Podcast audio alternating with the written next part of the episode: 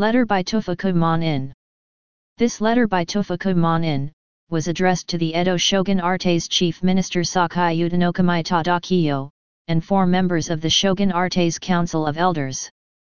The letter penned by Tofuku In at the age of 69, laments the loss of the previous elder Abe Bungo no Kami Tadaaki, who died on May 3, 1675. Tofuku Manin was the youngest daughter of the Edo shogunate's second shogun Tokugawa Hidetada, and his legal wife Oeyo no Kata, and was given the name Masako. At the age of 14, she was married to Emperor Go-Mizunoo, in order to secure ties through marriage to the imperial family, and they were established as the second son and fifth daughter of the emperor.